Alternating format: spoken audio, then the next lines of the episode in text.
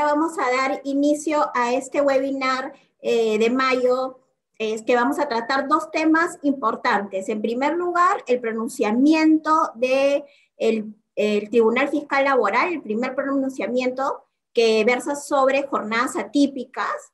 Y en segundo lugar, el proyecto de ley de teletrabajo. Eh, la primera parte la voy a dictar yo y la segunda parte en esta oportunidad nos acompaña Brian Ábalos y él va a hablar sobre el proyecto de ley del teletrabajo, ¿no? En general sobre el teletrabajo y un poco del trabajo remoto también. Les recordamos que se ha lanzado una encuesta, la invitamos por favor a, llenarla para comentarle en el transcurso de eh, esta exposición. Asimismo, eh, les recordamos que en caso tengan alguna pregunta que realizar, eh, la hagan a través del chat de preguntas y respuestas. Esas son las preguntas que leeremos y contestaremos como siempre al final del webinar. Eh, asimismo, les recuerdo y los invito a eh, participar, a ingresar a la página web del estudio y eh, en general a todas las redes del estudio, que ahí podrán encontrar información relevante en materia legal, no solamente en materia laboral, sino en todas las ramas del derecho que ve el estudio. Bueno, sin más, empezamos.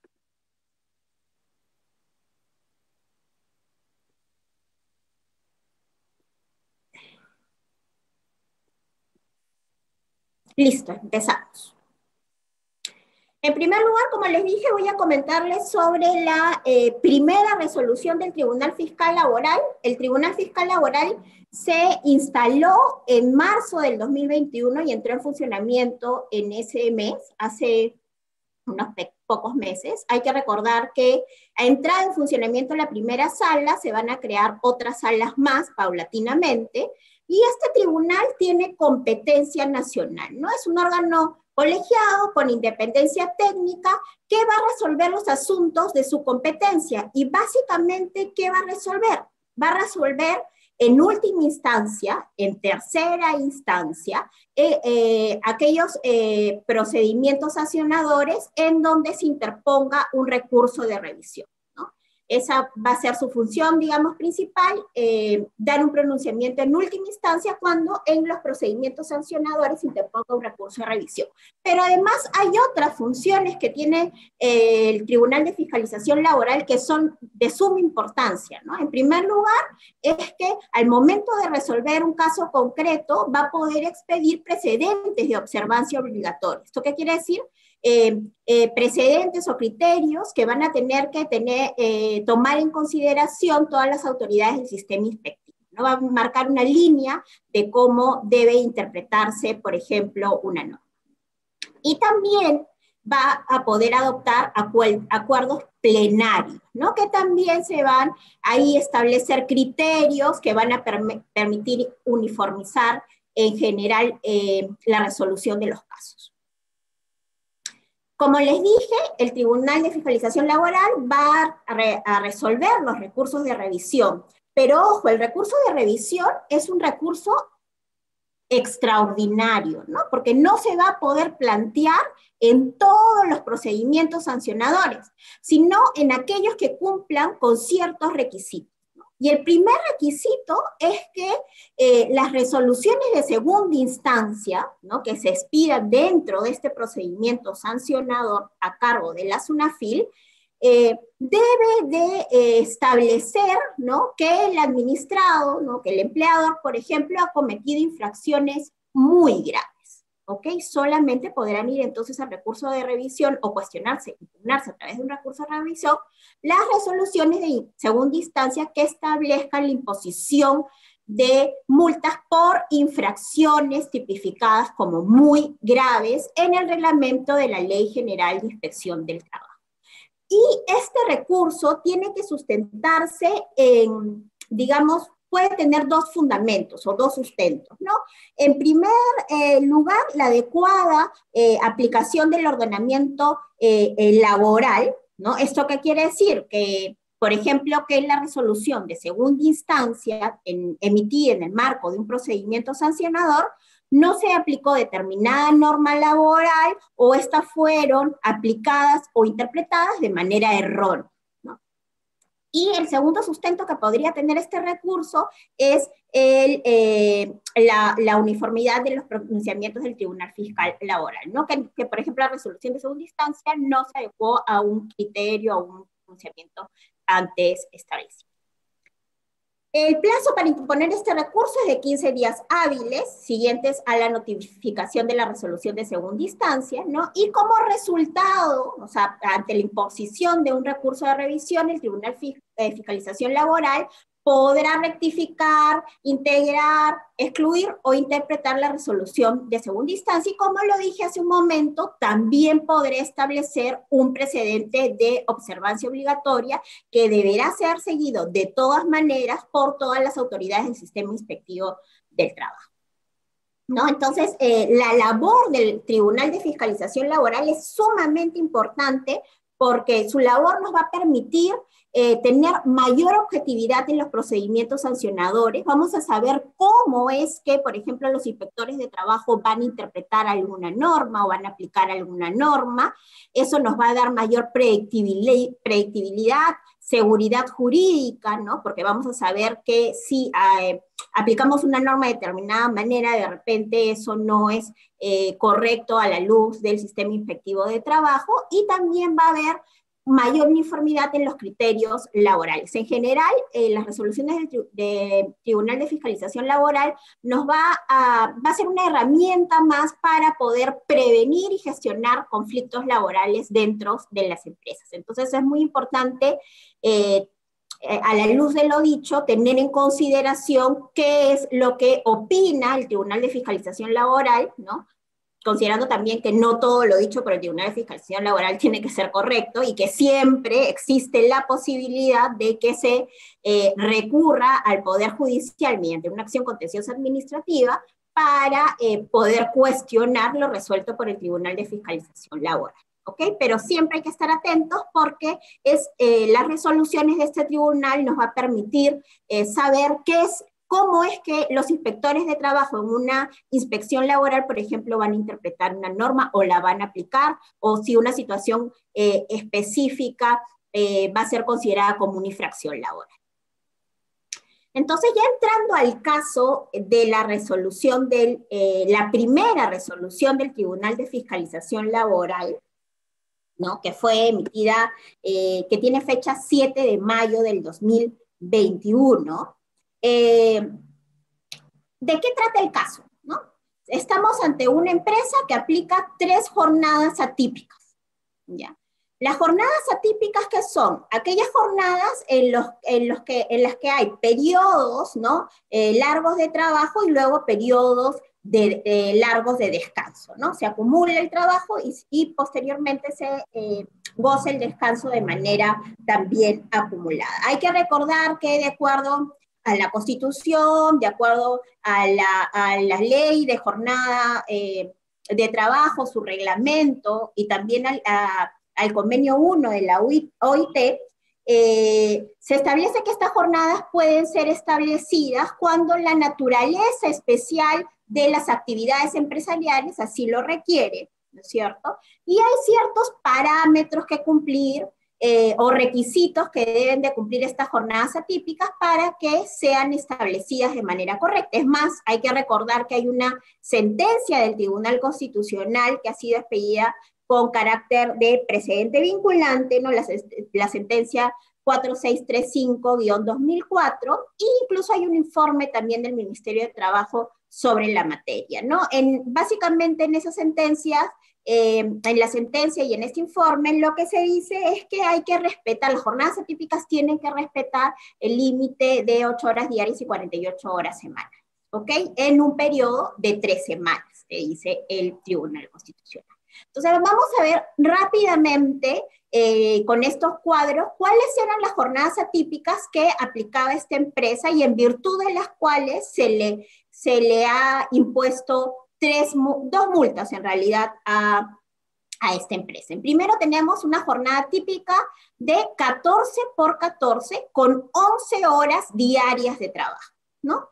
Entonces, aquí podrán ver en este, en este cuadro, ¿no?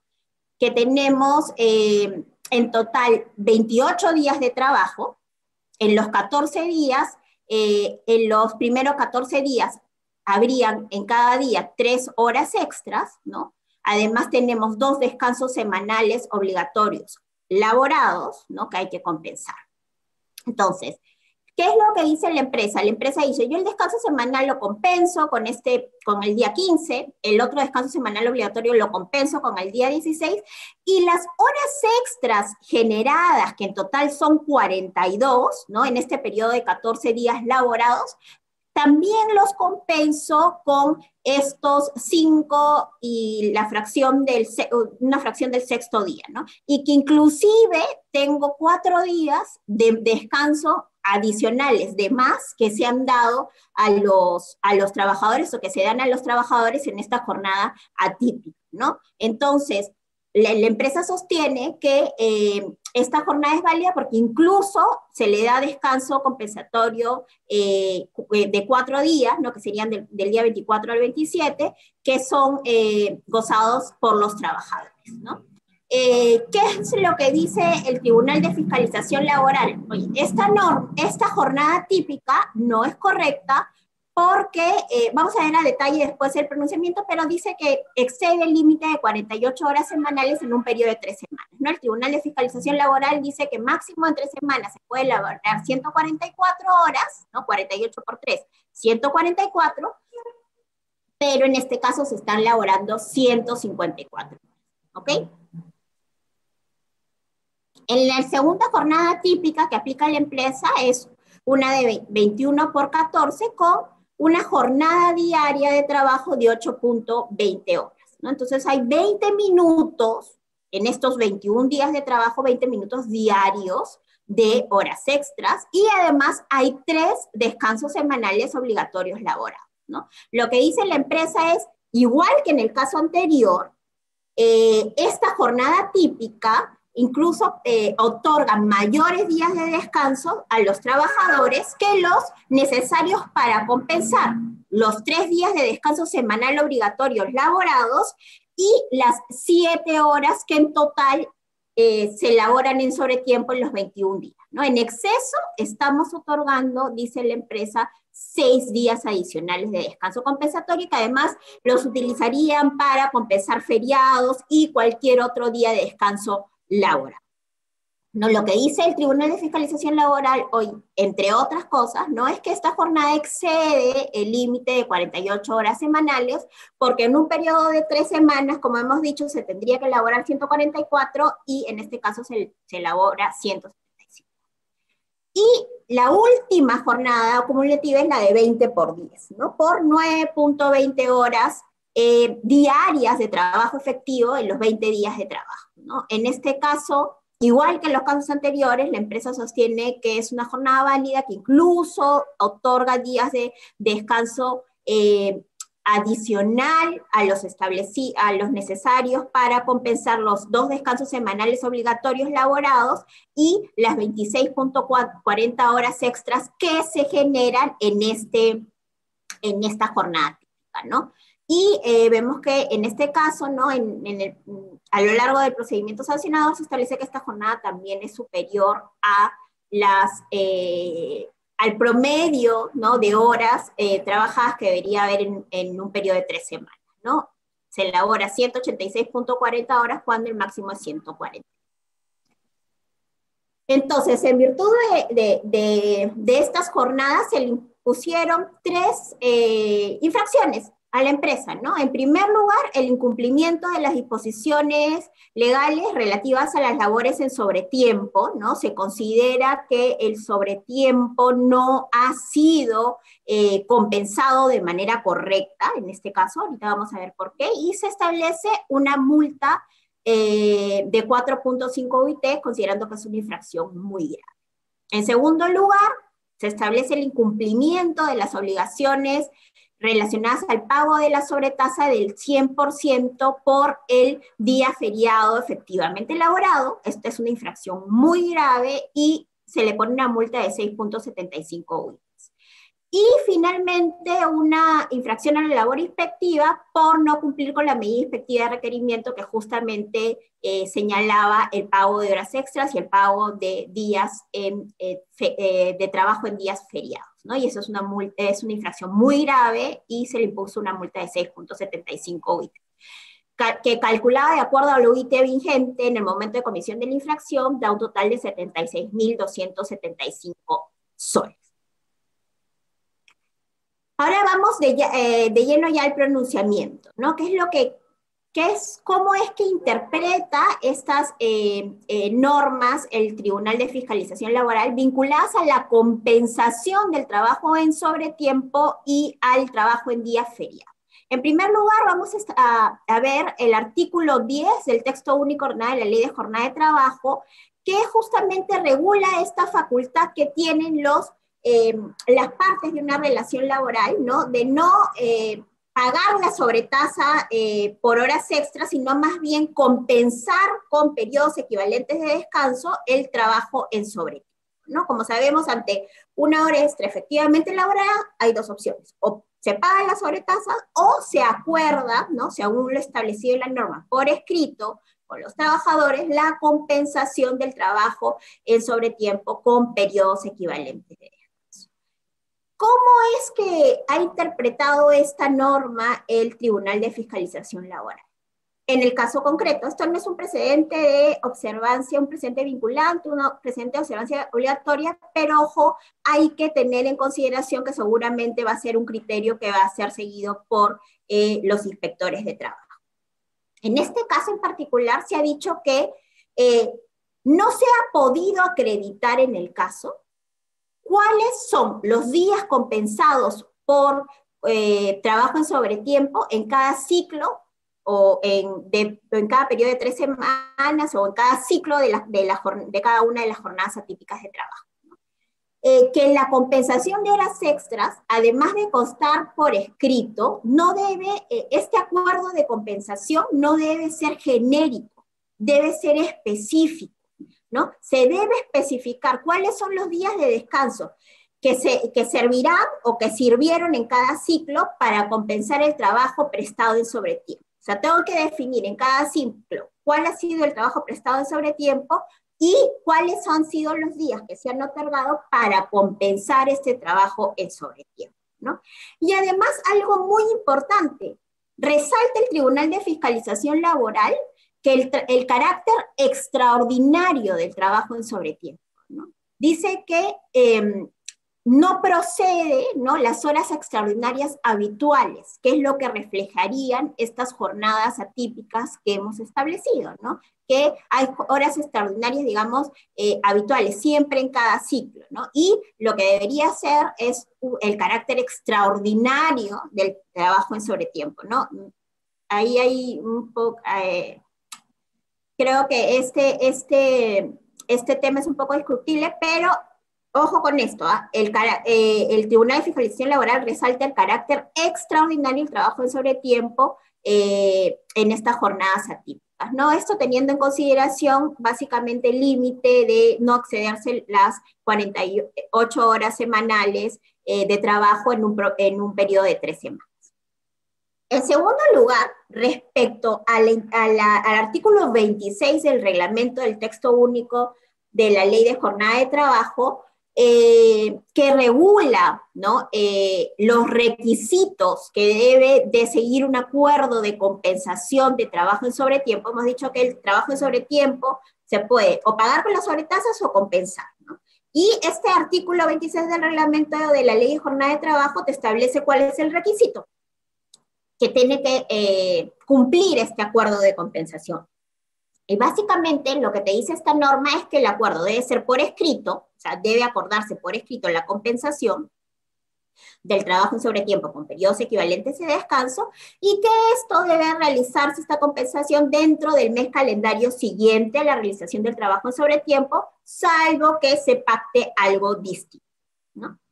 En este caso en particular, eh, o respecto a esta norma, lo que hace decir el Tribunal de Fiscalización Laboral es que, en primer lugar, eh, los inspectores de trabajo y en realidad las instancias que resuelven dentro de un procedimiento eh, sancionador, eh, no solamente pueden verificar si se ha cumplido con esta formalidad, ¿no? de que sea por escrito, por ejemplo, este, en este caso el acuerdo, sino que tienen la facultad de revisar el contenido, ¿no? Otros elementos de validez de este acuerdo. Y para el tribunal, otros elementos de validez de, este acuerdo sería que en el acuerdo se conste o se establezca de manera específica cuántos días son los días compensados por feriados en cada ciclo o mes de la jornada atípica de trabajo, ¿no? De cada jornada típica de trabajo. Entonces, nuevo vuelve al criterio de que estos acuerdos de compensación no pueden ser genéricos, sino que tienen que ser específicos, tiene que especificarse qué días feriados estamos compensando y con qué días estamos compensando de manera específica. Y finalmente, respecto al artículo 9 del decreto legislativo 713, no que es la ley de descanso, eh, que regula la facultad de, eh, en lugar de pagar la sobretasa del 100% por el día de trabajo feriado, eh, día feriado trabajado efectivamente, se, se, regula esta facultad de otorgar descansos, ¿no? En sustitución por este trabajo en día feriado.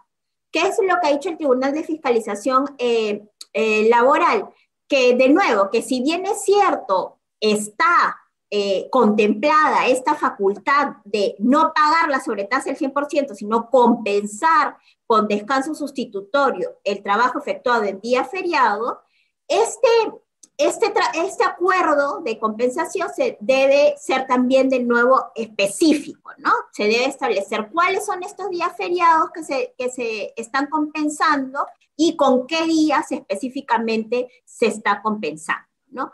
Además, eh, se establece que, este, eh, que esta compensación, este acuerdo de, compensación, eh, no debe pretender extenderse sobre un número indeterminado de días feriados, porque ello asimilaría su tratamiento a los días de trabajo, digamos, normales. Además, hay que tener en cuenta, dice el Tribunal de Fiscalización Laboral, cada caso en específico, porque podría ser, por ejemplo, que dentro del ciclo un trabajador no necesariamente haya elaborado un, día feriado o si lo haya hecho, ¿no? Dependiendo cómo, eh, en qué día caigan sus días de trabajo dentro de la jornada acumulativa. ¿No? Entonces, a la luz de, eh, de lo resuelto por el Tribunal de Fiscalización Laboral, hay que eh, tener en cuenta estas recomendaciones. ¿no? En primer lugar, ojo, eh, tenemos este precedente de observancia obligatoria expedido por el Tribunal de, Constitucional, ¿no? En el año 2004 y que, recaído en el expediente 4635-2004, y eh, que lo que establece, como les decía, es que las jornadas atípicas no pueden exceder el límite de 8 horas diarias ni de 48 horas semanales, ¿no? En un periodo de tres semanas o en un periodo más corto. Entonces, ojo con esto, revisemos eh, nuestras jornadas atípicas para ver si cumple con estos eh, límites. En segundo lugar, será importante que si en las empresas tenemos un, eh, jornadas atípicas de trabajo, contemos con un registro ¿no? de, estas horas extras que involucran el, trabajo en las jornadas atípicas y, eh, y también contemos con un acuerdo de compensación que sea específico, ¿no? Tanto para las horas extras como para los, el trabajo en días feriados. Ojo, registro, es importante registrar las horas extras y también tener un acuerdo específico porque así eh, evitaremos la imposición de ¿no? Cabe eh, recordar que en este caso que hemos comentado, la empresa presentó declaraciones juradas, ¿no?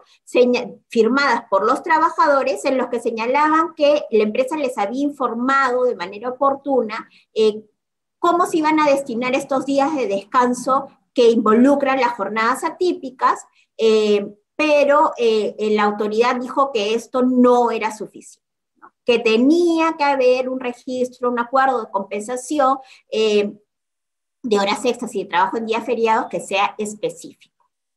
Eh, revisemos nuestros contratos de trabajo que incluyen eh, cláusulas de jornadas atípicas, ¿no? Para eh, ver si están correctas y lo establecido también en esa cláusula es correcto o no. Es recomendable contar con una política interna sobre jornadas atípicas y esta sea comunicada debidamente a los trabajadores, en donde se especifique lo que hemos conversado y además, acuérdense que en la planilla y en las boletas de pago debería especificarse las horas extras, pero también la compensación. Ojo que hay una casilla, que es la casilla 27, que te permite declarar cuáles son los días compensados por horas trabajadas en sobretiempo y ahí también podríamos incluir los feriados trabajados. Ojo con eso porque eso también va a ser una herramienta que nos va a permitir acreditar ante el sistema inspectivo de trabajo que estamos actuando conforme a ley. ¿No? Recordar también que el incumplimiento de las disposiciones relacionadas con el trabajo en sobretiempo y otros descansos es una infracción muy grave, eh, que además de la imposición de multas podría dar lugar al reintegro de beneficios sociales, porque sabemos que las horas extras eh, podrían incluirse en la base de cálculo de los beneficios sociales. Y además, ojo que la imposición del trabajo en sobretiempo, o sea, imponer la realización de trabajo en sobretiempo, es una infracción muy grave que además puede generar el pago de una indemnización del 100% del valor, del valor de la hora extra cuando está acreditada esta imposición. Finalmente, ya para, para, terminar y darle el pase a Brian para que nos hable del proyecto de ley del teletrabajo, hay que tener en consideración que se ha creado en marzo del 2001 un, un comité ¿no? que va a expedir criterios técnicos, legales también, que van a adoptarse en el marco o dentro del sistema inspectivo de trabajo. ¿no? Estos criterios del comité van a estar vigentes en tanto que el Tribunal Fiscal de Fiscalización Laboral no emita precedentes vinculantes que sean contrarios este, a estos criterios del comité. O sea, va a primar siempre lo que diga el Tribunal de Fiscalización Laboral. ¿no? Y los primeros criterios que han sido adoptados por este comité en este año eh, eh, han sido eh, establecidos mediante la resolución de Superintendencia 149 de 2021, también de este mayo, del 11 de mayo, y se han establecido tres criterios. Eh, y en cuanto a las jornadas eh, de trabajo, las jornadas atípicas, se ha establecido que es una infracción muy grave, ojo, muy grave, instaurar o modificar jornadas atípicas cuyo promedio de horas laboradas excede el límite de 48 horas semanales, que es lo que les expliqué en el ejemplo y además que el ciclo de la jornada típica que conjuga los días laborales con los días de descanso sea mayor de tres semanas, ¿no? Ojo que este es un criterio que ha sido adoptado en este mes, ¿no? Además se han establecido otros criterios sobre el laudo arbitral y sobre la notificación de las actuaciones inspectivas, ¿no? Eh, para, ya esto sí es lo último, para terminar, antes de este comité había otro comité que ya no funciona, porque eh, eh, se extinguió justamente con el inicio de la, de la, función del Tribunal de Fiscalización Laboral. El objetivo de este comité era igual establecer criterios eh, interpretativos de las normas que permitan mayor uniformidad en las resoluciones de los procedimientos sancionadores. Y este comité lo que hizo, lo que ha hecho es este, emitir estos criterios, después van a poder ustedes obtener la presentación. Así que estos son todos los criterios del comité que aunque ya no está vigente este comité, estos criterios están vigentes en tanto que el Tribunal de Fiscalización Laboral no emita una resolución que señale algo en contrario, ¿no? Porque el tribunal podrá o acoger el criterio eh, emitido por el comité o eh, emitir un nuevo criterio, ¿no? A través de la resolución de un caso concreto, eh, como precedente de observancia obligatoria o, como, o a través también de un acuerdo plenario, o también el Tribunal de Fiscalización Laboral podrá eh, emitir un pronunciamiento que añada o complemente algo específico a los criterios antes establecidos por los comités. Entonces, en tanto el Tribunal de Fiscalización Laboral no diga algo distinto, estos criterios establecidos por los comités que han estado vigentes, eh, por el comité que está vigente y por el comité actual, eh, van a seguir aplicándose. Ahora sí dejo a Brian con la exposición sobre el teletrabajo. Adelante, Brian. Gracias, gracias Cristina. Súper interesante y, la verdad que a mí, me, a mí me da un poco cólera, pero mejor no opino. ya, lo, ya lo veremos seguramente las respuestas. bueno, mi tema también es un tema que, de hecho que para algunos no es una buena noticia. temas preliminares antes de comenzar la, la exposición es tener en cuenta que había una ley que regulaba el teletrabajo, ¿verdad? Esta ley estaba vigente antes de la pandemia, es decir, antes de marzo del 2020. Esa ley, solamente para darles un dato, eh, fue utilizada por 1.700 trabajadores. A partir de la pandemia, eh, el Estado, obviamente, para enfrentar la situación del COVID ¿no? y evitar los contagios masivos, lo que se hizo es eh, privilegiar una nueva modalidad, entre comillas, de teletrabajo llamado trabajo remoto, ¿no? que estuvo vigente a partir de marzo 2020, que ya tiene más o menos 14 meses, y que a la fecha aproximadamente son más de 200.000 trabajadores. Creo que ya, incluso ya, eh, seguramente en estos días o en las próximas semanas, seguramente podríamos hablar de 300.000 trabajadores, con lo cual, evidentemente, son 12 o, 14 veces más eh, que lo que existía antes de la pandemia, ¿no? Que, claro, se explica obviamente en una necesidad y obligación, pero también se explica, eh, y sobre todo en las últimas encuestas que vamos a mostrar ahorita, en una, eh, en una situación que las empresas se han visto enfrentadas al tema de la, de la pandemia, eh, eh, en la necesidad de utilizar la tecnología, pero también en una satisfacción por el, por el uso de esta tecnología. ¿no? Ya vamos a ver esta, esta, estos estudios de EY que, que, publicó hace unas semanas y que son públicos, así que los pueden revisar, sobre cómo se viene aplicando el trabajo remoto. Pero bueno, antes de ver este tema de las encuestas, también ponernos un poco en el, en el escenario, ¿no? Ojo que el Congreso el día 21 de mayo ha aprobado un proyecto. ¿no? Este proyecto de ley era, eh, el anterior al aprobarse era, era muy interesante porque, por ejemplo, no regulaba algunos aspectos que vamos a, tratar ahora, ¿no? Parece que eh, se, se, dio un cuarto intermedio y ahí parece que se agregaron algunos temas controvertidos desde nuestra perspectiva y que las vamos a, a ver ahora. Ahora, en el escenario del proyecto, eh, ¿Por qué hablamos de proyecto? Es importante para que no, entremos en confusión. El proyecto porque todavía falta que el Ejecutivo lo apruebe. Eh, cabe la posibilidad, no lo creo, pero cabe la posibilidad que el Ejecutivo lo revise y considere que, eh, y lo observe. Y eso, va y eso lo que pasaría es que regresaría este proyecto, ¿no? Y lo que podría pasar es que se apruebe por insistencia digamos, si lo, si lo, si lo aprueba, o sea, si lo publica el Ejecutivo, lo aprueba, digamos, y no lo observa, eh, luego de eso también hay otro camino que recorrer, ¿no? Solamente para ir pensando que este tema no es que, no es que mañana o pasado, la próxima semana se va a publicar, ojo, ni que va a entrar en vigencia. Tiene que eh, pasar 90 días para que se publique y el reglamento. Eh, y e incluso la norma habla de 60 días que, para que se adecue esta nueva ley de teletrabajo. Entonces, eh, más o menos calculamos que si todo va bien con esta norma, eh, aparentemente esto saldría en, fines de agosto o en septiembre, ¿no? Con lo cual hay una pregunta ahí porque el trabajo remoto está hasta julio del 2021 y aparentemente esa norma entraría en vigencia en agosto, septiembre, seguramente. ¿no? Ya vamos a ver al final eh, qué alternativas tenemos, pero ya, ya les voy adelantando que eh, estamos ante un proyecto todavía, Que puede modificarse, se puede modificar, pero es poco probable que el Ejecutivo en la situación que se encuentra eh, lo observe, ¿no? y, pero también hay que tener en cuenta que va a haber un reglamento que, que va a desarrollar esta ley, pero el reglamento, como ya, sabrán, el reglamento no puede ir más allá de la norma, con lo cual lo único que puede hacer un reglamento es desarrollar los, eh, las definiciones o, las normas que establece la ley.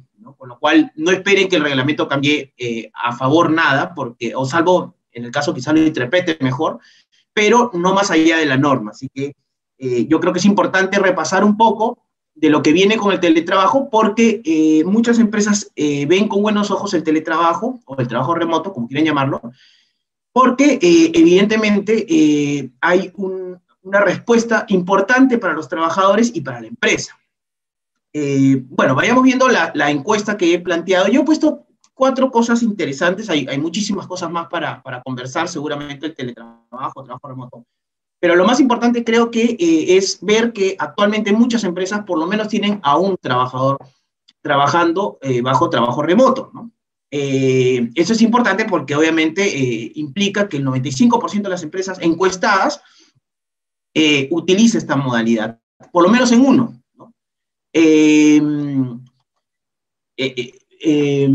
De ahí, la otra, la otra pregunta, la otra encuesta es sobre el tema de que el 58% de las empresas encuestadas mantiene actualmente el, el trabajo presencial y el 42% sigue en trabajo remoto.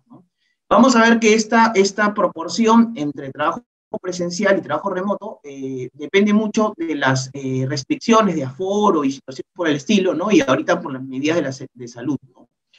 Eh, pero que seguramente en el próximo año ya este porcentaje se, se va a a sincerar, digamos, ¿no? Es decir, va a haber una cantidad de trabajadores seguramente en trabajo presencial y otra, otras áreas que se pueden trabajar bajo trabajo remoto y si las empresas consideran que el sistema planteado de la nueva ley, digamos, de teletrabajo o el proyecto es eficiente, seguramente algunas áreas de la empresa se van a mantener en trabajo, entre comillas, remoto.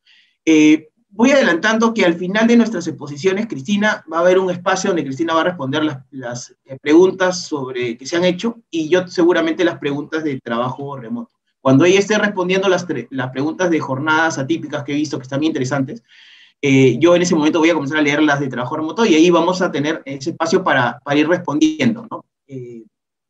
Eh, bueno, y la tercera encuesta dice que el 90%, 90 de las empresas encuestadas consideran que los trabajadores son igual de productivos o incluso más productivos que lo que eran antes eh, de forma presencial. Incluso nosotros hemos hecho una, o hacemos una encuesta al inicio de esta exposición, donde hemos hecho un par de preguntas sobre ese tema, que ya lo vamos a discutir nuevamente al final. Eh, y el 31% de estas empresas encuestadas señala que ya practicaban el teletrabajo antes hay que tener en cuenta aquí, quizás una pregunta que he visto ahorita, es eh, que hay un tema que la anterior ley de teletrabajo, la ley 336, regulaba el teletrabajo, pero había una parte que ya lo vamos a ver, que es el trabajo ocasional o home office, que algunos llamaban, ¿no? Y que aparentemente no estaba regulado con, las regulaciones del teletrabajo. Ya vamos a ver ese tema eh, más adelante. Eh, siguiendo, Cristina. la siguiente diapositiva. Bueno, eh, vamos a repasar un poco estas diferencias, ¿no? Básicamente entre el trabajo remoto de nos encontramos ahorita y que tiene vigencia hasta el 31 de julio, con eh, lo que ha sido la anterior norma de teletrabajo, la, ley 336 y el proyecto de ley. Como ya les expliqué, ¿por qué proyecto? ¿no? Porque todavía falta que el Ejecutivo lo apruebe y que eh, esto se publique. El trabajo remoto que actualmente nos encontramos es obviamente una figura mucho más flexible, ¿no? Porque los gastos los comparten las empresas con los trabajadores, ¿no? Y porque eh, se adapta a un contexto de pandemia, ¿no? ¿Cuáles son las empresas que tenían o tienen la obligación de estar en trabajo remoto? Las, obviamente las empresas que no están operando, ¿no? Que no estaban permitidas de operar. Ya ahora son pocas, digamos, o en todo caso se mantienen algunas áreas restringidas seguramente por aforos. Eh, ¿Qué más? Trabajadores que forman parte del grupo de riesgo, ¿no? Es decir, eh, todos aquellos trabajadores que presentan comorbilidades. Por ejemplo, no sé, personas mayores de 65 y bueno, X, eh, X comorbilidades que existen, ¿no? Ahí hay una excepción, la de, la de, la declaración jurada. Es bien interesante esta de la declaración jurada porque la norma se ha derogado, ¿no? entonces, sin embargo, preexiste la norma de la evaluación médica a los, a los trabajadores de riesgo y la autorización, con lo cual desde nuestra perspectiva, digamos, podría considerarse que eh, los trabajadores de riesgo, con una eh, revisión evidentemente del médico ocupacional y una declaración que nos va a servir como una declaración asimilada, podría evaluarse y considerarse que se mantiene la posibilidad de que los trabajadores de riesgo tengan, eh, no tengan mayores riesgos por, por su condición o comorbilidad pueden seguir laborando. Sobre todo ahora que ya vienen lo de las vacunas, ¿no? Eh, ya se van presentando algunos casos de algunos trabajadores mayores de 65 que ya han sido vacunados y que evidentemente eh, podrían, eh, podría evaluarse su recontratación o su reingreso físico a la, a la compañía, ¿no? Obviamente siempre con una evaluación del médico ocupacional, una verificación y un seguimiento, porque ojo que la norma, incluso con la declaración jurada, no te eximía de responsabilidad, sino que obviamente te eh, obligaba a mantener el seguimiento de la salud del trabajador. Eh, es un tema interesante evaluar y seguramente en las conclusiones daremos algunos alcances. Eh, las mujeres gestantes que tenían riesgos, aunque a partir del 8 de octubre se ha dicho que todas aquellas que puedan poner en riesgo la salud del niño, ¿no? Tanto las gestantes como las lactantes, se obliga en, ese, en esa circunstancia a mantener el trabajo remoto. Y los trabajadores sospechosos de contar COVID. Ahí el tema es que si un trabajador tiene COVID, ya no se aplica trabajo remoto. Porque obviamente está con descanso médico y su relación laboral está suspendida, ¿no? Con lo cual no aplica trabajo remoto a las personas que tienen COVID. Eh, continúa, Cristina, la siguiente. Bueno, el contexto es el siguiente, ¿no? Eh, estaba regulada la ley 336 hasta el 2013, ¿no? Como lo comenté, solamente 1.700 trabajadores, es decir, nada.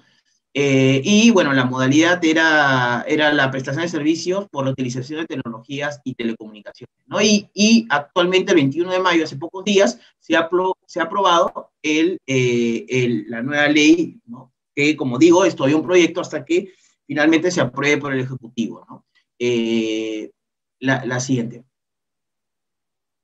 Hemos visto conveniente hacer una comparación con la anterior ley y el proyecto de la ley de teletrabajo. ¿Por qué no el trabajo remoto? Porque evidentemente el trabajo remoto es una figura temporal, una figura temporal que eh, era flexible, que venía utilizando, yo creo que debió haberse prorrogado por lo menos hasta el próximo año, porque primero estamos a puertas de una tercera ola seguramente y que el proceso de vacunación todavía está lejos para terminar, entonces yo creo que el trabajo remoto era necesario para las empresas.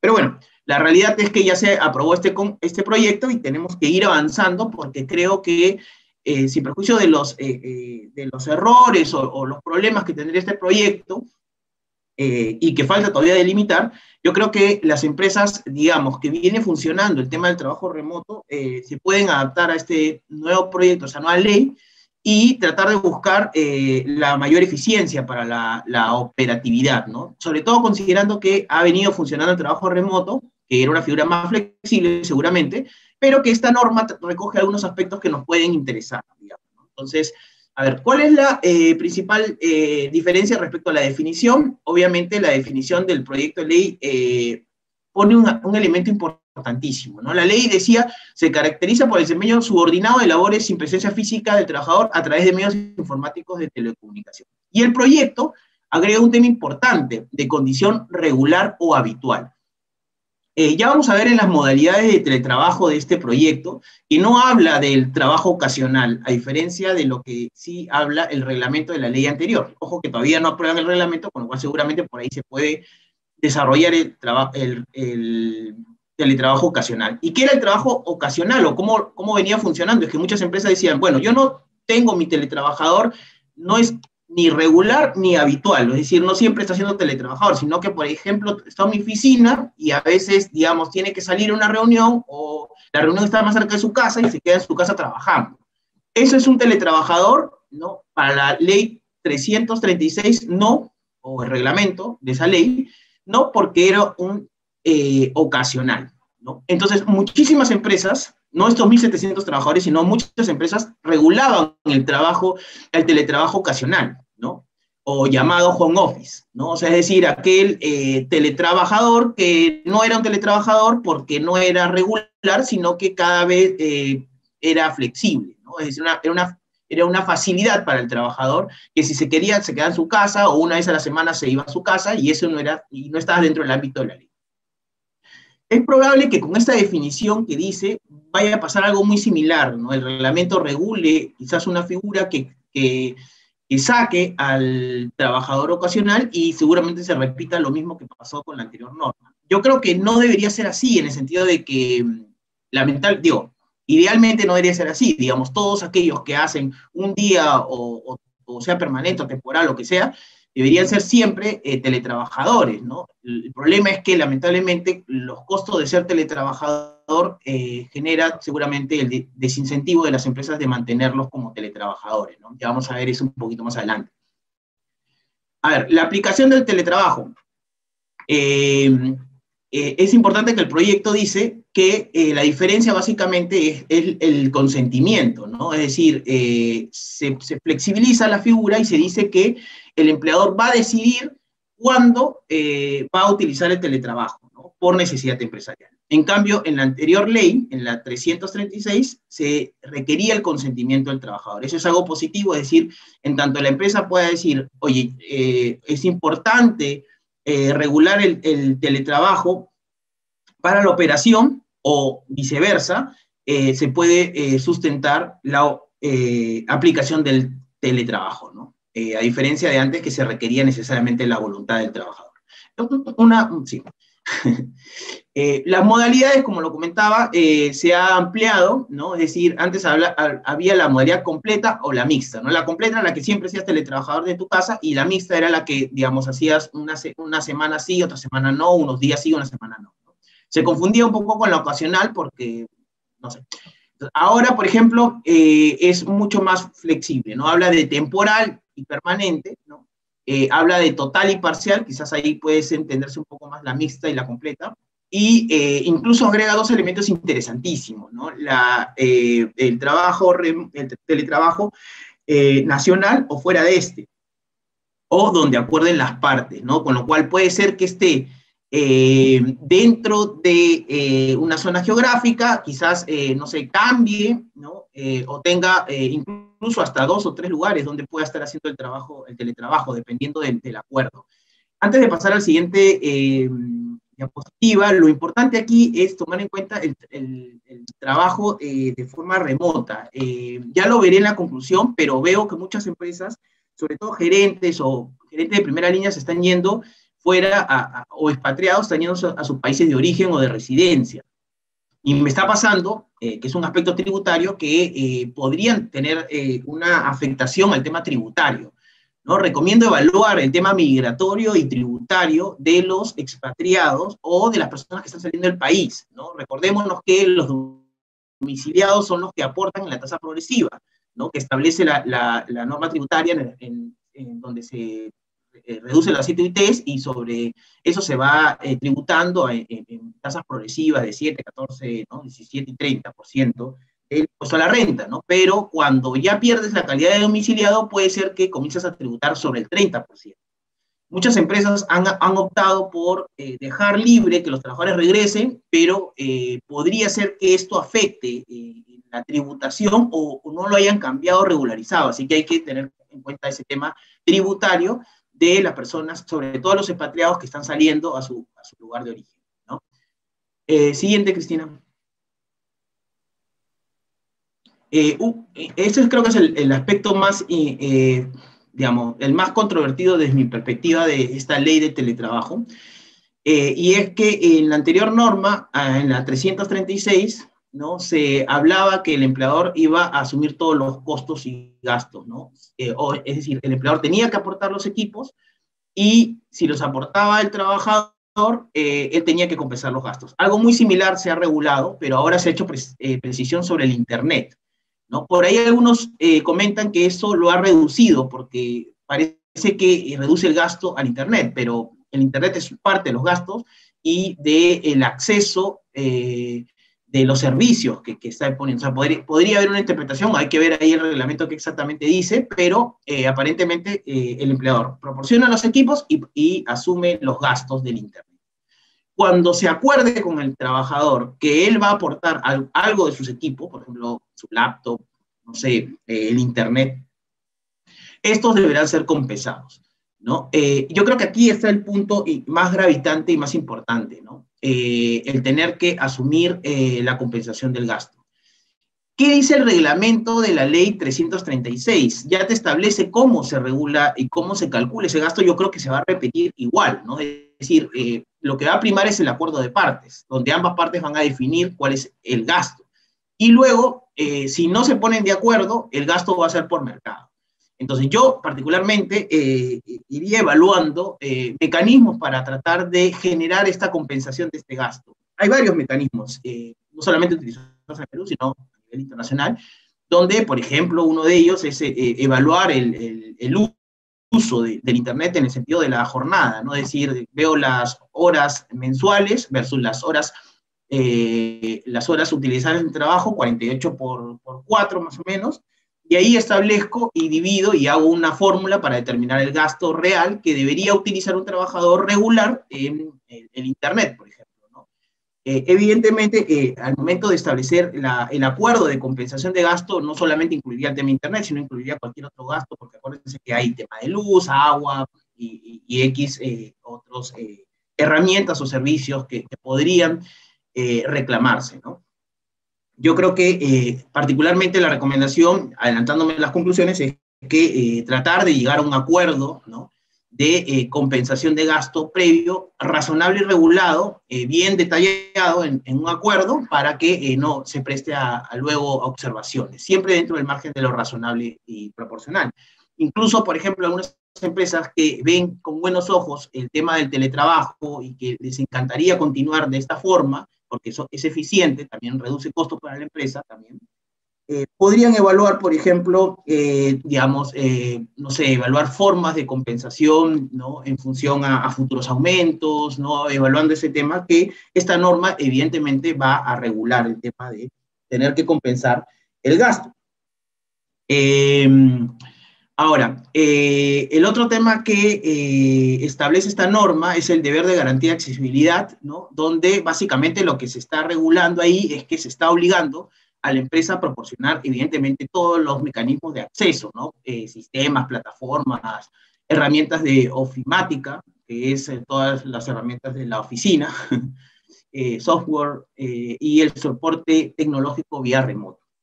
Ahí hay un tema, bueno, ahí en el anterior hay un tema interesante, ¿no? Cómo se regulan estas cosas y si uno lee el proyecto de ley, la verdad que te da, a mí me dio cólera. y es básicamente el tema de que, obviamente, al privado, sí, claro, tú tienes que compensar los gastos, tú tienes que asumir todo.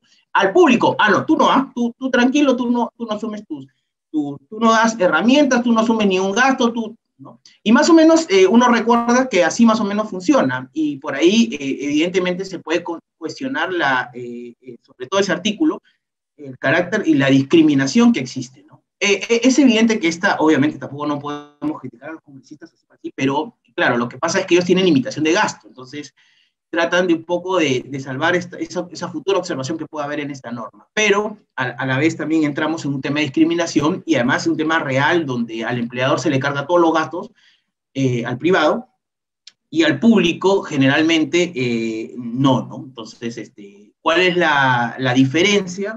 Habría que, darle un par de vueltas. Quizás ahí va a ser uno de los, los, de los de los artículos más observados o que podría tener ahí, por ejemplo, una, una observación en el Tribunal Constitucional. ¿no? Eh, siguiente, Cristina. Bueno, el otro punto importante que se cuestionó muchísimo y que obviamente no se utilizó la ley 336 por uno de estos motivos era que eh, el tema de seguridad y salud en el trabajo. ¿Por qué? Porque al, teletrabajador se le ponía la misma situación que un trabajador presencial, ¿no? Y en el trabajador presencial, tú como empresa obviamente tienes el dominio de la seguridad y tienes eh, la coordinación y la garantía de seguridad, ¿no? Pero en un teletrabajador en su casa, digamos, eh, donde no puedes ingresar, ¿no? Eh, digamos, es difícil hacer ese, e, esa, o, tener esa obligación de seguridad, digamos, una mala conexión, ¿no? quizás, o un, no sé, por ahí que se incendia algo. Entonces era, era muy riesgoso para las empresas y, la verdad que si sucedió un accidente de trabajo seguramente te iban a demandar y muchas empresas optaban por no entrar al teletrabajo por justamente ese temor, ¿no? tanto el gasto, como lo hemos visto, y, el tema de la seguridad y salud del trabajo. En el proyecto, eh, la obligación, digamos, se ha mantenido en el, similar a la del teletrabajo, del trabajo remoto, perdón, respecto a, a informar a las medidas de condición de seguridad ¿no? Eh, y, yo creo que eso, eso creo que ha reducido un poco eh, la observación que se tenía en la ley anterior, y es importante que nosotros también vayamos evaluando este tema, ¿no? Es decir, cómo podemos informar las condiciones de seguridad y salud en el trabajo y generar canales de observación de algún tipo de condición. Por ejemplo, si veo que mis conexiones están mal, el trabajador tiene la obligación de informar inmediatamente al supervisor de seguridad y salud en el trabajo. ¿no? Y ahí se deben hacer los mecanismos y los procedimientos de acuerdo a lo que establezcan los reglamentos internos sobre seguramente teletrabajo que exista o haga la empresa en un futuro. ¿no? Ya vamos a ver eso en, en las conclusiones. Pero, eh, y el otro tema importante que pone el proyecto es que antes del inicio de, eh, del teletrabajador se debe capacitar en temas de seguridad del teletrabajo. Con lo cual yo creo que eh, esta regulación es más flexible que la anterior norma y creo que se puede manejar como se ha manejado también el tema del trabajo remoto. ¿no? Siguiente,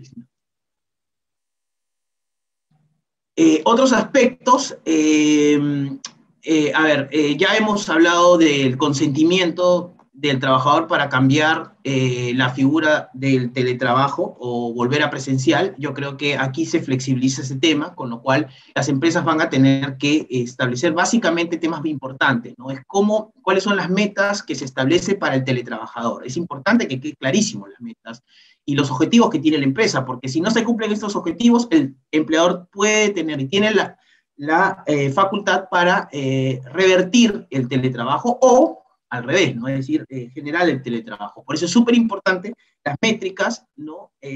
cualitativas y cuantitativas de lo que se espera del teletrabajo. ¿No? también tiene, que, que tiene que establecerse claramente las obligaciones también del teletrabajador, ¿no? es decir, tiene que tener las facilidades para el ingreso y el uso de las herramientas. Eh, el, empleador puede reponer al teletrabajador en trabajo presencial, como ya les dije, si no alcanza los objetivos, o cuando eh, las necesidades de la empresa se requiera eh, volver al trabajo presencial. Con lo cual yo creo que en este aspecto es más flexible que la ley anterior y creo que eso es un punto positivo de este nuevo proyecto. Siguiente, Cristina. Eh, sí, el, deber de eh, privacidad se ha regulado mejor en esta norma, ¿no? Eh, y los derechos y obligaciones del, del, trabajador, básicamente es que la obligación del teletrabajador es la seguridad y confianza digital, protección confidencial y la confidencialidad respecto a la información. ¿no? Uno de los problemas principales del teletrabajo es que obviamente al estar fuera del ámbito de la empresa, tiene eh, acceso a información confidencial y sensible y esta información puede ser utilizada indebidamente. Ahí la recomendación adicionalmente del acuerdo que se haga eh, con el teletrabajador es eh, tratar de adaptar los reglamentos internos a, a nuevas sanciones relacionadas con el teletrabajo, es decir, básicamente uso indebido de la información y establecer los mecanismos para controlar el uso de la información. Tener en cuenta que este proyecto ha establecido que eh, tiene que eh, priorizarse la eh, información privada del trabajador, se debe respetar.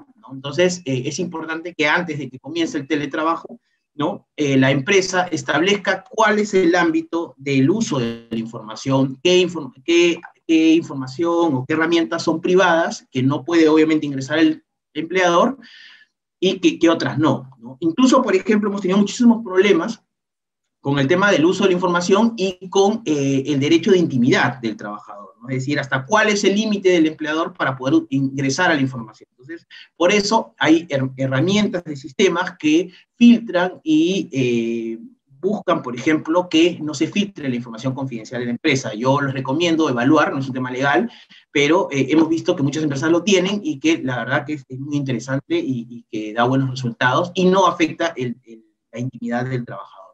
Siguiente, Cristina. Bueno, el, otro tema importante y seguramente el que más problemas ha traído en el trabajo remoto es el tema de la jornada de trabajo. ¿no? Muchas personas pensaban que el trabajo remoto era una causal de excepción de la jornada de trabajo. ¿no? Recordemos que todos los trabajadores tienen que eh, estar eh, dentro de la jornada de 48 horas. La única excepción son los trabajadores de dirección, los no sujetos a fiscalización y los intermitentes con lazo de inactividad. Ojo que los trabajadores, de confianza sí tienen que registrar su asistencia, salvo que seas trabajador de confianza y no sujeto a fiscalización. ¿no? Entonces, eh, el ser trabajador remoto o ahora teletrabajador no te eh, exceptúa de la jornada máxima legal. ¿no? Entonces, hay que tener en cuenta eso. Hay que tener en cuenta que tanto hoy día, mañana o, antes de ayer, yo tenía que registrar la asistencia de mi personal, salvo que sean exceptuados. Entonces, muchas empresas no lo hacen, tienen que tener en cuenta eso. Y en ese punto, la anterior ley regula algo muy parecido. Creo que la diferencia más importante o resaltante es que eh, eh, establece que los empleadores pueden establecer un horario flexible, digamos, siempre que cuando lo acuerde con el trabajador. Y la obligación eh, del empleador de asumir los costos de instalación de los sistemas de registro de instalación, de, registro de asistencia, perdón.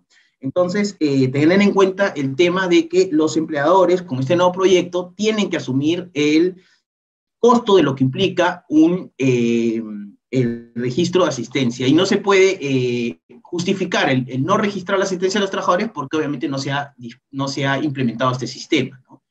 Ya este tema lo vamos viendo ya en varias exposiciones. Siguiente, Cristina. Eh, es importante eh, la desconexión digital, ya para ir concluyendo.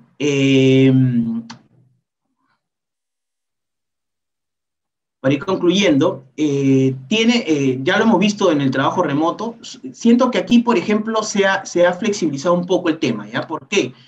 Todos los trabajadores sujetos a jornada tienen el derecho a la desconexión digital. ¿Qué es derecho a desconexión digital? Es que no le puedes, eh, no pueden obligar a un trabajador a laborar fuera de su jornada, ¿no? Es decir, puede ser fuera de su jornada, puede ser en su descanso semanal obligatorio, en sus vacaciones, descanso médico, ¿ok?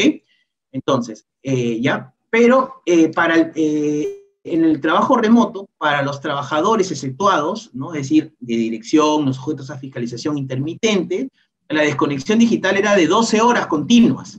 En cambio, en este proyecto se dice que eh, para este tipo de personal se debe establecer un lapso diferenciado, ¿no? No te dice cuál es ese lapso de desconexión. ¿no? Eh, creo que eso lo puede seguramente o lo va a desarrollar seguramente el reglamento, pero por ahí que nos puede dar luces a que no necesariamente van a ser las 12 horas continuas, porque como ya hemos visto, eh, es difícil poder establecer ese, e, e, ese lapso de desconexión, ¿no? Entonces, este, quizás puede ser que se reduzca o se deje de libertad cuáles son estos periodos que va a haber desconexión digital, sobre todo estas personas exceptuadas, ¿no? principalmente personal de dirección de primera línea que como o algunas labores necesitan estar eh, permanentemente conectados. ¿no? Claro que se exceptúa siempre, obviamente, eh, en, en, los casos de eh, fuerza mayor, caso fortuito fuerza mayor. ¿no? Entonces, como ya lo hemos planteado en otras exposiciones, recomendamos que al momento de regular el tema del teletrabajo, eh, establezcamos qué tipos de labores tenemos, eh, ver la calificación del puesto y cómo se va a regular el tema de la desconexión digital. Porque si tú eh, trabajas en, tu periodo de desconexión digital, pero haces horas extras, ya no estamos en desconexión digital, sino estamos en sobretiempo. ¿no? Es importante ese punto. Y los empleadores tienen que informar a eh, al ministerio cuántos teletrabajadores tiene. ¿no? Eso, esa obligación ya preexiste, ¿no? Es más, incluso en trabajo remoto tú eh, registras al personal como teletrabajador. Y era una de las observaciones que tenían, que obviamente no son teletrabajadores, sino son trabajadores remotos. Pero bueno, para efectos prácticos no se, no se ha modificado esa forma de registro y yo entiendo que va a seguir siendo la misma, cual vamos a ir viendo ahí cómo se va comportando esto, esta nueva norma y cómo se va aplicando. Esperamos que se aplique eh, eh, suficientemente, ¿no? La siguiente. Bueno, ya, la siguiente no hay. Eh, las siguientes son mis conclusiones. además de las, de, de las conclusiones, no te olvides de comentar la encuesta. Ah, sí, sí, sí, correcto, correcto. sí, correcto. Eh, para, para, ir, y final, bueno, ya para finalizar la exposición, gracias por, por su atención. Eh, primero, tener en cuenta que eh, hay un hueco, ¿no? Entre el 31 de julio y la promulgación de esta norma y el reglamento va a haber unos meses que vamos a estar un poco en ascuas para ver qué es lo que se aplica. Yo creo que, y lo más salomónico será seguramente que se amplíe el trabajo remoto hasta la vigencia efectiva del teletrabajo. Pero eso, bueno, va a tener que ser regulado o se va a tener que precisar seguramente. Eh, el segundo punto de conclusión importante de la exposición es que evaluemos los efectos tributarios y migratorios respecto al personal que ha salido o que ya ha salido hace tiempo bajo trabajo remoto. Creo que el migratorio está suspendido, pero el tema tributario podría tener un efecto porque terminarían tributando al 30% y eso creo que finalmente podría afectar los ingresos de los trabajadores. Entonces hay que, prever ese tema. Eh, respecto al gasto, eh, le recomiendo ir evaluando mecanismos de compensación del gasto, ¿no? Eh, proyectando acuerdos, viendo lo razonable y proporcional de qué es lo que deberían asumir ¿no? y cuál es el gasto principal que tiene la empresa respecto a los trabajadores remotos. El tema de la seguridad, salud en el trabajo, básicamente hay que planificar la capacitación sobre el tema de seguridad, salud en el trabajo. Hay que ver los riesgos de cada trabajador, es decir, el hiper, evaluar el RIPER, el hiper y, los riesgos aplicables a, básicamente al teletrabajador, que seguramente temas de eléctricos, de conexión y demás, y eh, ver eh, los mecanismos de supervisión de riesgos, es decir, si el, trabajador, eh, no sé, identifica que está pasando corriente o hay algo que no está funcionando correctamente, tiene que informarlo inmediatamente, porque si no lo informa es responsabilidad del trabajador. Y si no lo informa y me doy cuenta, o me informa tardíamente, yo incluso hasta puedo sancionar al trabajador con una amonestación diciéndole que es obligatorio tener que informar. Eh, yo creo que lo de la eh, encuesta lo vamos a ver al final porque no, no, he visto los resultados, pero... Ah, ah ya, ok, ok. Aparecieron mágicamente. Mágicamente aparecieron. Eh, gracias a, a sistemas.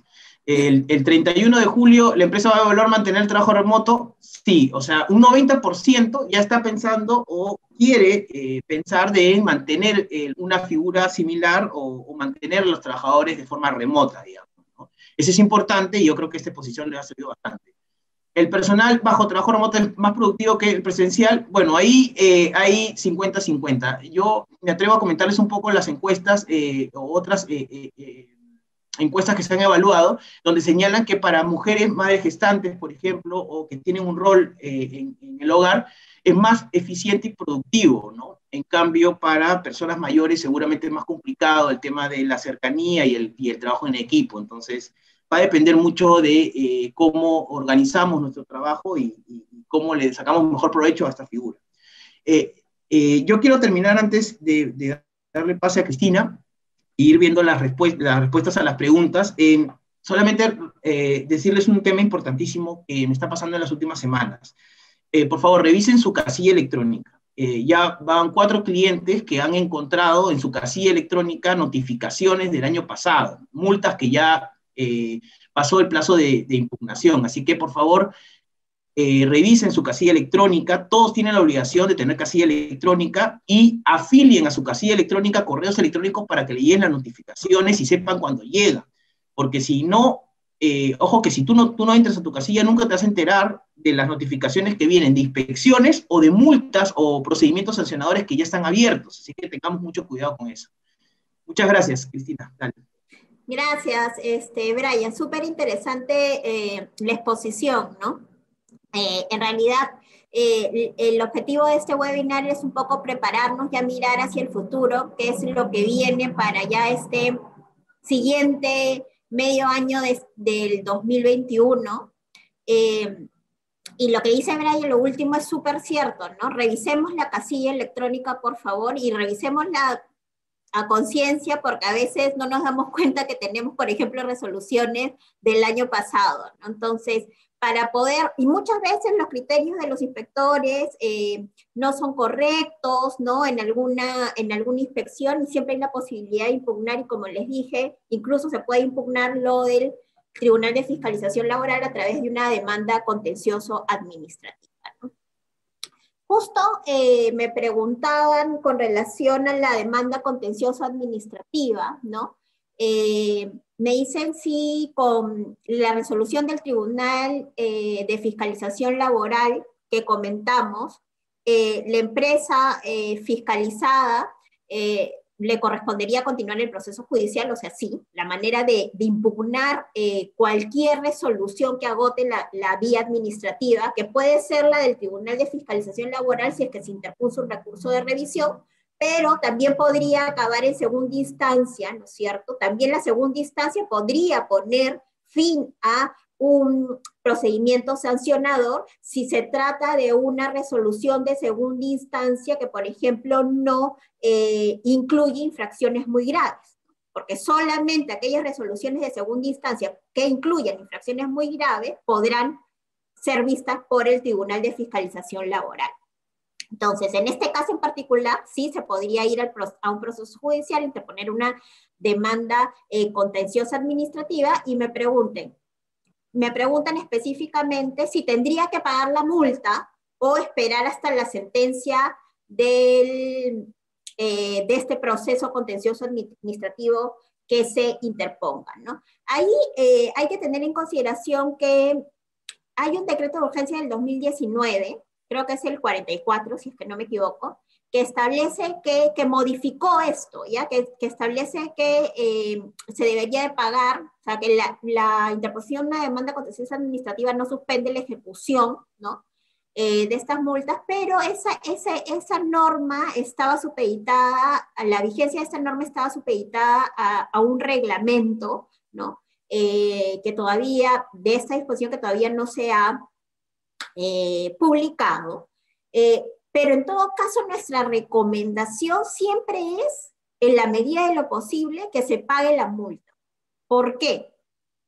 Vamos a, suponer que se inicia el proceso contencioso administrativo, ¿no? Y en este proceso eh, podría declararse o fundada la demanda y por lo tanto no, no imponerse ninguna multa, digamos que es el escenario ideal. Pero también podría pasar que se declara infundada la demanda y por lo tanto se establezca que lo resuelto por el Tribunal de Fiscalización Laboral, por ejemplo, es correcto.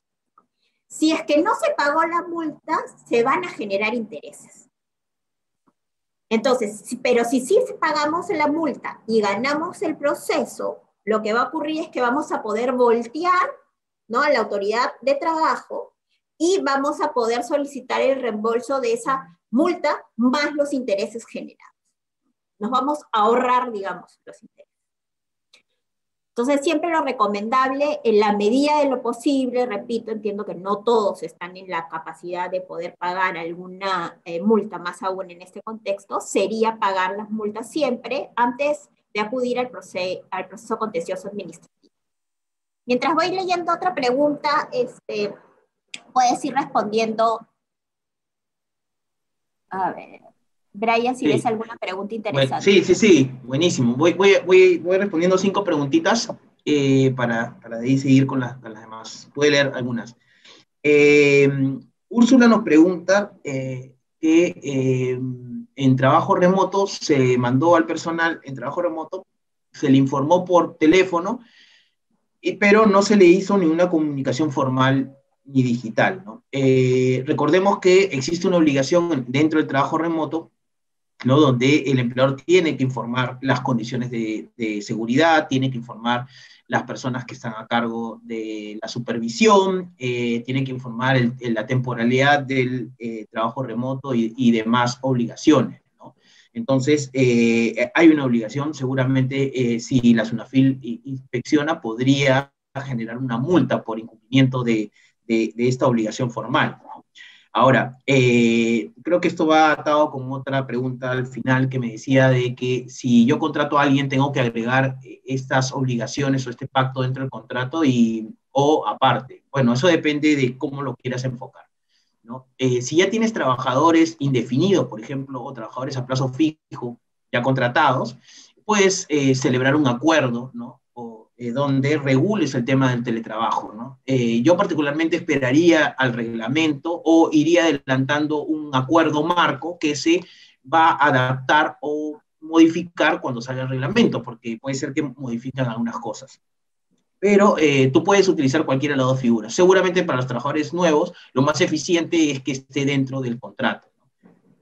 si yo voy a utilizar una figura parcial o temporal, puedo también utilizar un contrato regular y por ahí anexar o hacer un anexo eh, este acuerdo eh, específico sobre el trabajo del teletrabajo, pensando de que en un momento va a regresar presencialmente. Entonces, yo creo que hay, que hay que verlo en el caso concreto cómo nos podría beneficiar, digamos, pensando en la situación actual del trabajador o futuro trabajador.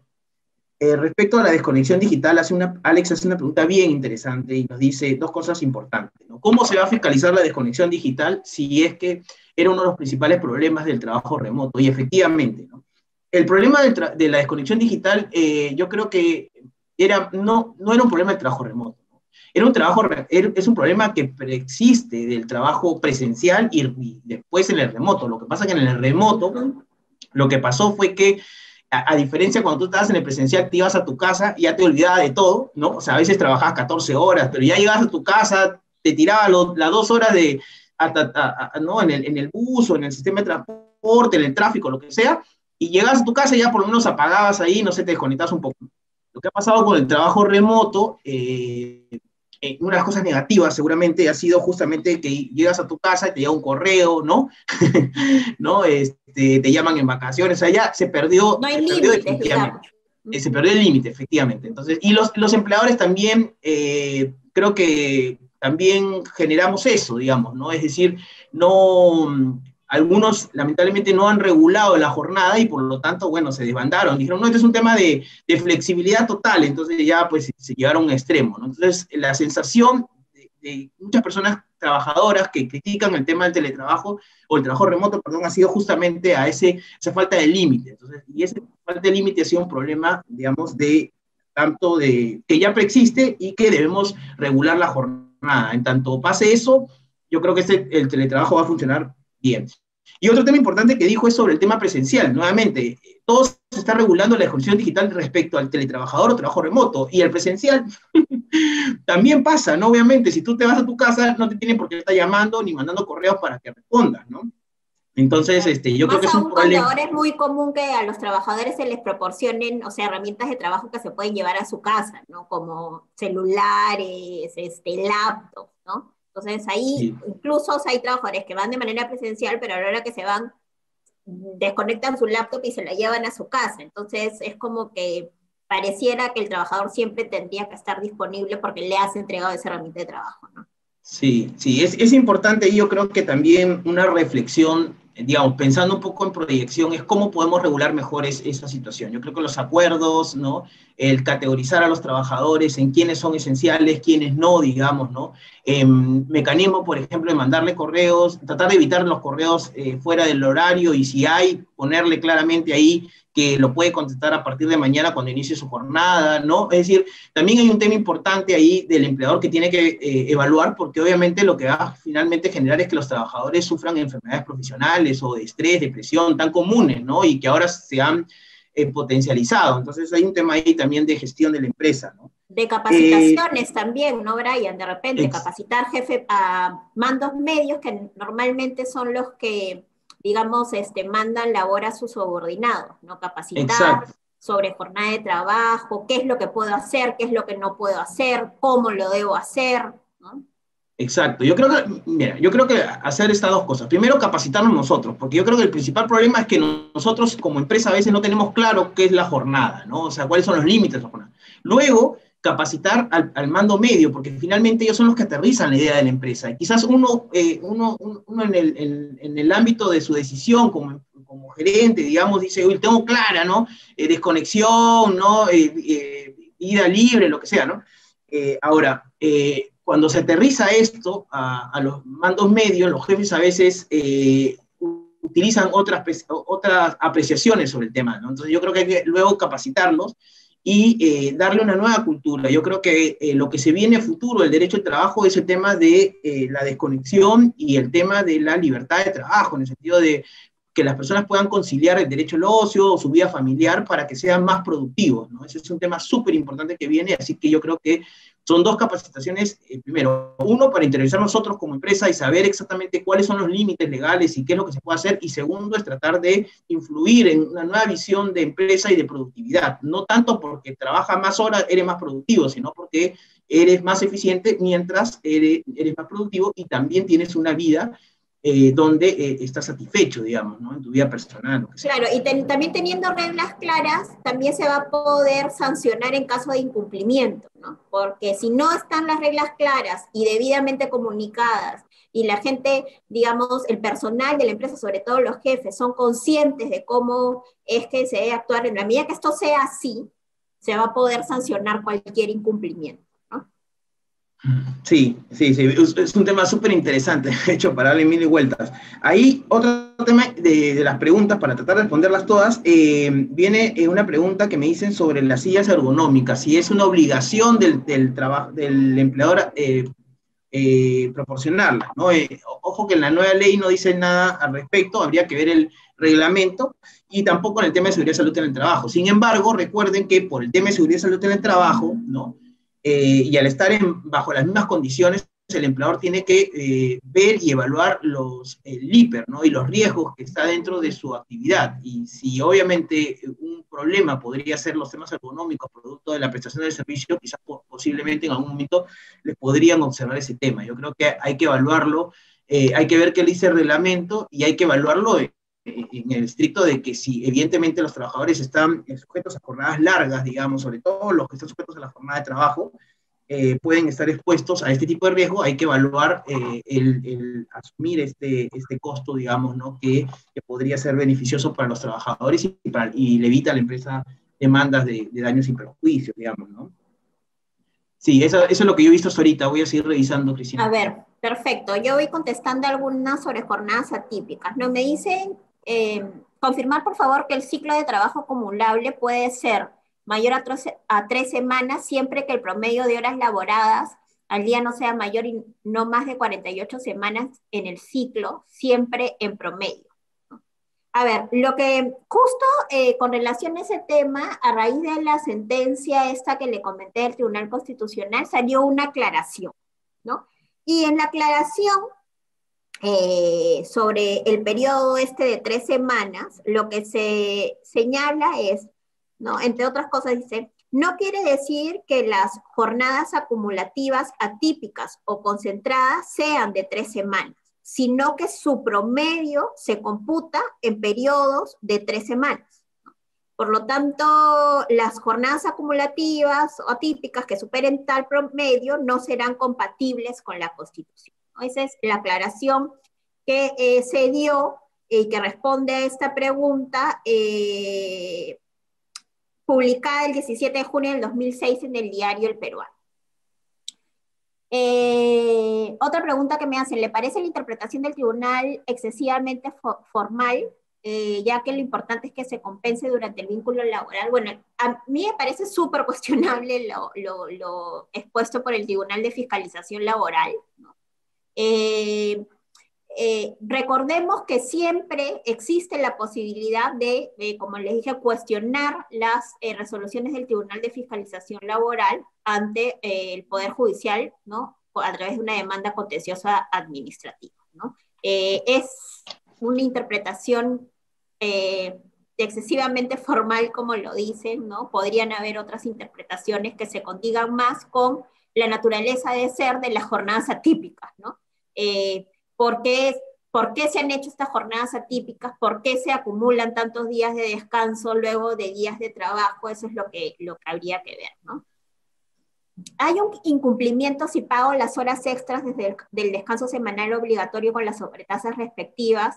Eh, no, no hay ningún incumplimiento, o sea, se tienen que pagar. Es más, en este, en este caso, lo que antes de expedirse eh, de iniciarse el procedimiento sancionador, se emitió una medida de requerimiento solicitando a la empresa, al empleador, que pague con las sobretasas las horas extras y el descanso semanal obligatorio. O sea, ojo que este, este trabajo en día de descanso, feriado o em, el trabajo en, sobre tiempo puede pagarse con las sobretasas o compensarse con días eh, de descanso sustitutorio.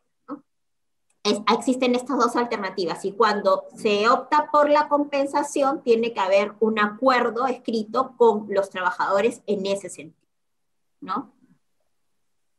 ¿Se puede colocar en el contrato de trabajo la compensación de horas laboradas en días feriados? Sí, a, la luz de lo establecido por el Tribunal de Fiscalización Laboral tiene que, hacer, tiene que ser un acuerdo específico, pero sin duda habría que mejorar siempre hay una posibilidad de mejora de las cláusulas de jornadas atípicas, ¿no? Para que eh, efectivamente exista esta compensación.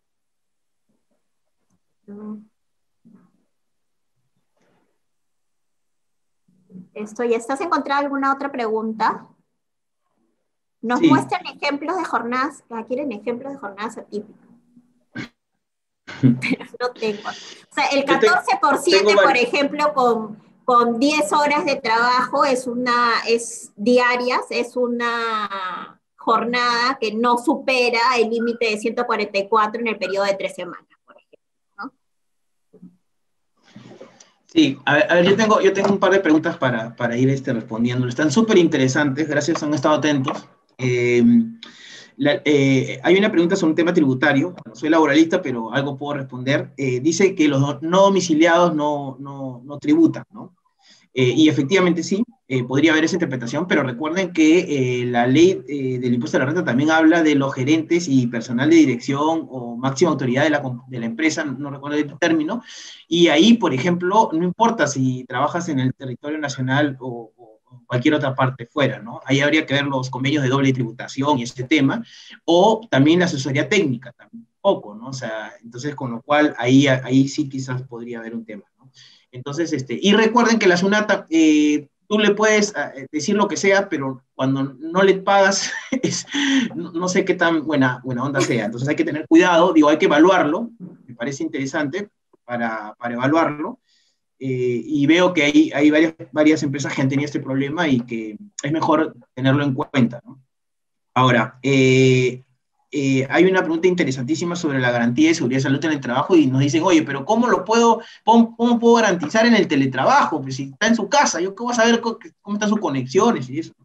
Y, nos, nos, piden un ejemplo práctico. Y yo creo que lo que se está haciendo en el trabajo remoto ha, ha funcionado en las empresas. ¿no? Yo, eh, bueno, nosotros les recomendamos que hagan, eh, primero, en, el, en, la carta de comunicación de trabajo remoto se establecen las condiciones y obligaciones mínimas de seguridad social en el trabajo. Es decir, por ejemplo, eh, evaluar tus conexiones, ¿no? informar en el plazo inmediato, le puedes poner un plazo sobre cualquier eh, problema de conexión, ¿no? Eh, poner los canales y conductos de, de, información, o sea, quién tiene que informar, sobre qué correo, ¿no? cuál es el mecanismo para informar, ¿no? y hacer el seguimiento de la seguridad salud en el trabajo, es decir, en capacitar, en brindar estas charlas de capacitación, ya no solamente al ingreso, también se puede servir, evidentemente, sino hacerlas constantemente, ¿no?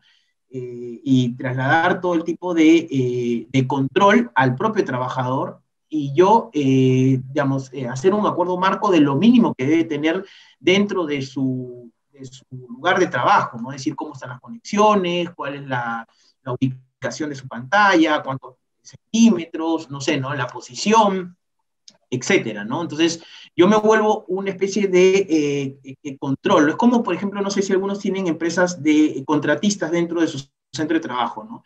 Y el deber dice respecto a la empresa principal, el deber de coordinación. ¿Y qué hacen las empresas? Le exigen información. Oye, tienes tu RIT, tienes tu comité, tienes tu supervisor, ¿no? Normas básicas sobre el cumplimiento y con eso acrediten el, cumplimiento, es decir, el deber de coordinación y garantía. Yo creo que básicamente eh, eso se ha venido, ha venido funcionando en muchas empresas y yo creo que se podía replicar ahora en el teletrabajo, ¿no? Otra pregunta interesante era si la hora de refrigerio es parte del... Eh, periodo de desconexión y efectivamente, ¿no? Como el, fuera de jornada, el refrigerio, el descanso semanal obligatorio, es decir, los sábados, domingos o domingos, si es que su descanso obligatorio es el domingo, las vacaciones, eh, en fin, todos los periodos de suspensión del vínculo, donde yo no tendría por qué estarle pidiendo información. Ojo que hay una, una, una encuesta que se hizo en Europa, en Francia específicamente, donde señala que los directivos tenían la idea de que si no respondían en periodo de vacaciones, por lo menos el 36% de los trabajadores en vacaciones responden los correos y lo hacían porque sentían que eso era compromiso al trabajador. Ahora, recuerden que el tema de desconexión digital es un tema importante porque el trabajador, eh, digamos, no tiene la obligación de responder y no los puede sancionar fuera de su jornada o de su periodo de suspensión, pero también eh, tener cuidado con nuestras evaluaciones, ¿no? Las evaluaciones del compromiso. ¿Qué significa compromiso? Y si mi evaluación le pongo, no, no lo aumento de sueldo, porque él no me contestaba fuera de su jornada o no me contestó en sus vacaciones, ¿qué es lo que puede hacer el trabajador? Obviamente me va a impugnar y, eh, la no promoción o no el aumento, ¿no? Por actos de hostigamiento laboral. Entonces, tengamos cuidado tiene que cambiar todo ese, ese, ese aspecto, ¿no? no solamente de un punto de vista laboral, sino también de gestión del empleador. Y otra pregunta interesante que nos hicieron, que además ya es recurrente en, los webinars sobre el, trabajo remoto, es el tema cómo regulo el control de asistencia si no tengo un sistema específico. Bueno, en el trabajo remoto lo que mínimo que hemos estado haciendo por lo menos es que el trabajador cada vez que se conecta manda un correo diciendo estoy conectado y cada vez que se conecta manda un correo diciendo estoy desconectado, ¿no?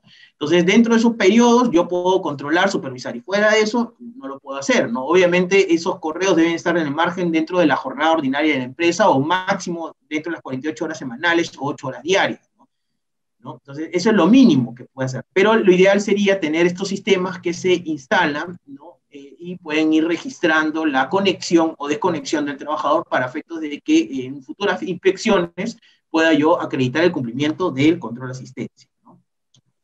Esa es Cristina.